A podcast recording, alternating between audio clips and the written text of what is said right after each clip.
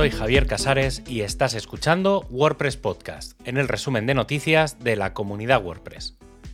En este programa encontrarás la información del 18 al 24 de septiembre de 2023. Desde antes de que se lanzase WordPress 6.3, se ha ido explicando todas las mejoras de rendimiento que se iban a incorporar a WordPress. Desde hace año y medio que se creó el equipo de performance, las mejoras han ido apareciendo y cada vez tienen más impacto.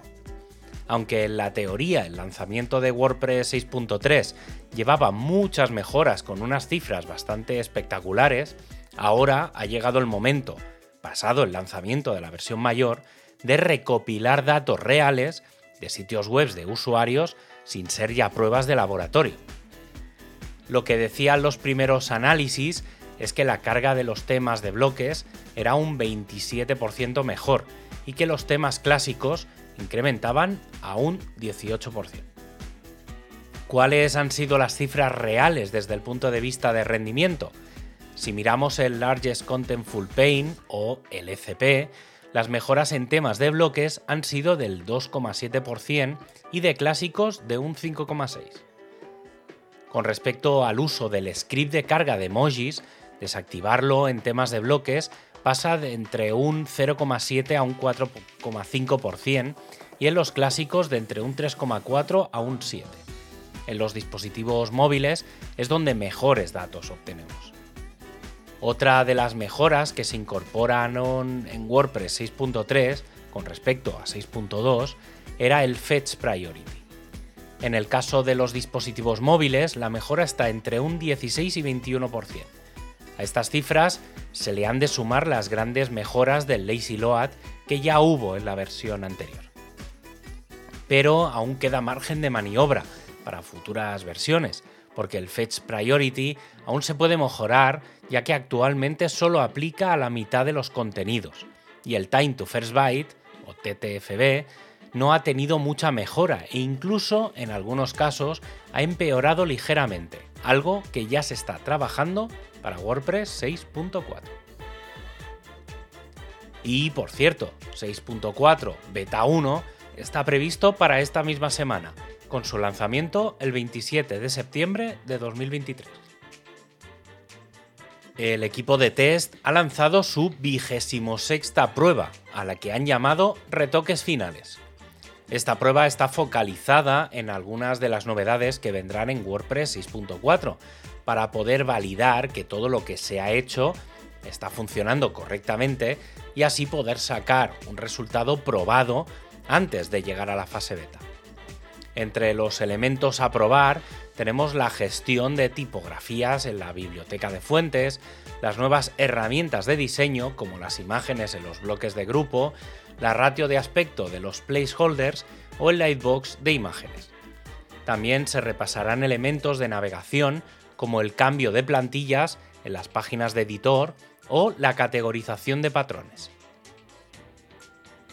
El equipo de plugins sigue sus pasos tras alcanzar el pico de 1200 plugins pendientes de revisar. Y eso, por eso, han tomado dos decisiones. La primera es seguir ampliando el equipo, ahora que ya tienen todo documentado y todos los procesos más claros.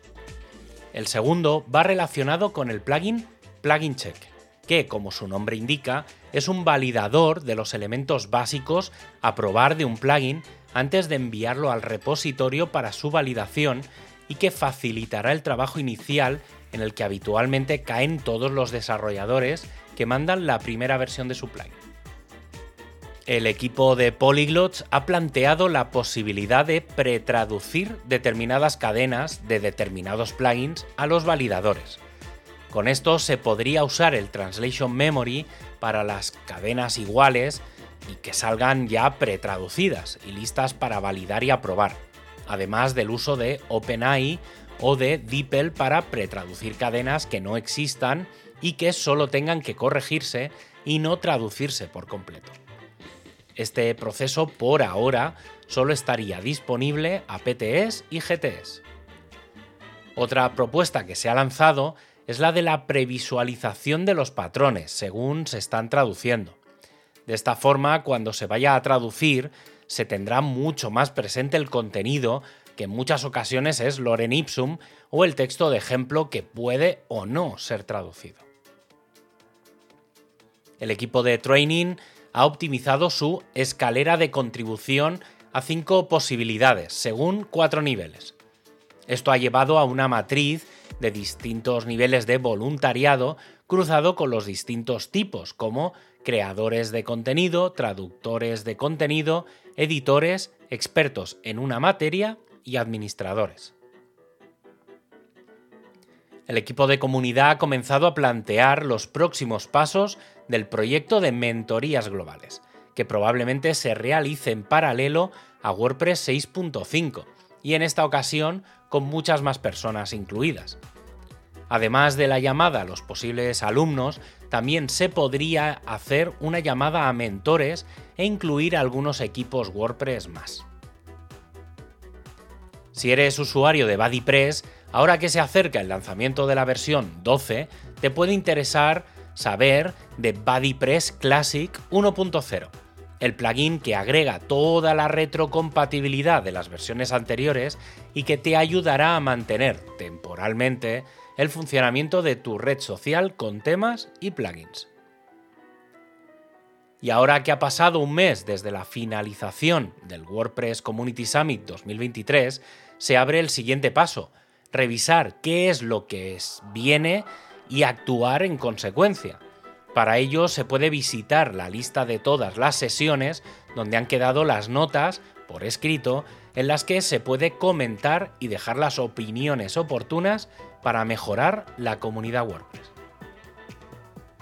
Y para acabar, este podcast se distribuye con licencia EUPL. Tienes todos los enlaces para ampliar la información en wordpresspodcast.es. Un abrazo y hasta el próximo programa.